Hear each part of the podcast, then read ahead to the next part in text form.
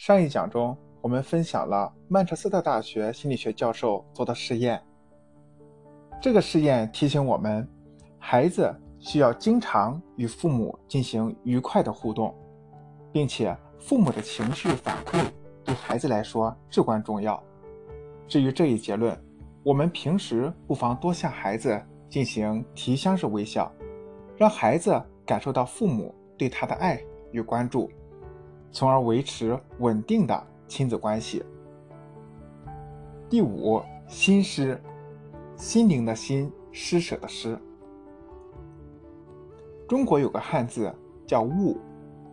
而中国人的很多智慧也来自觉悟。所谓觉悟，就是用心感受。但在很多时候，我们只忙于培养具体做事的能力，疏于培养内心的感受力。导致心灵枯竭、贫瘠，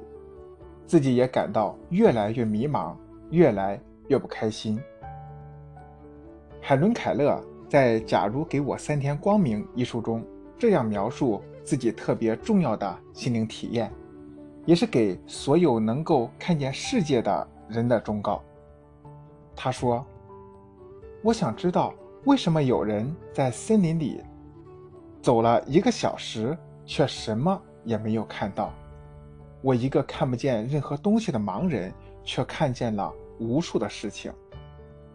我看到一片叶子上对称的美感，我看到了银杏树叶表面那种光滑的触感，我看到了树枝上那种粗糙的凹凸不平。我作为一个看不见的盲人，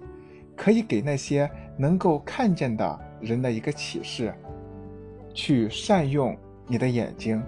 就像你明天将会失明一样，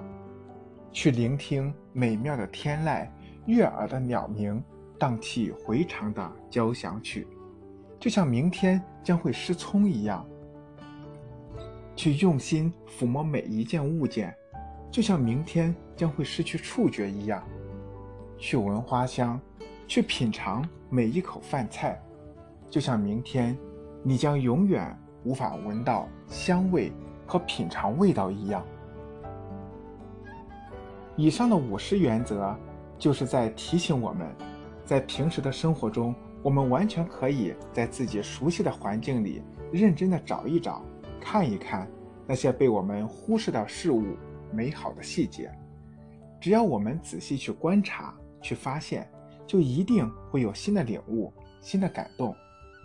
而对于孩子来说，激发积极情绪、感受幸福的方法有很多，只要我们善于引导孩子探索和发现世界的美好，多去看那些积极正面的事物，多培养孩子感受情绪的能力，他们就一定能体会到更多有意义、有价值的东西。今天的分享就到这里，主播认为这本《孩子的品格》。特别棒，于是努力利用工作业余时间进行录制，希望把书中的好思想分享给每一位有心的父母，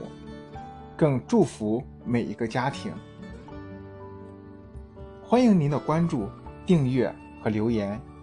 也希望您能将音频分享给您觉得有需要的朋友，让我们一起学习积极心理学，用好积极教育，培养好。我们的孩子，守护好我们的家庭。谢谢您的分享，谢谢您的关注，再见。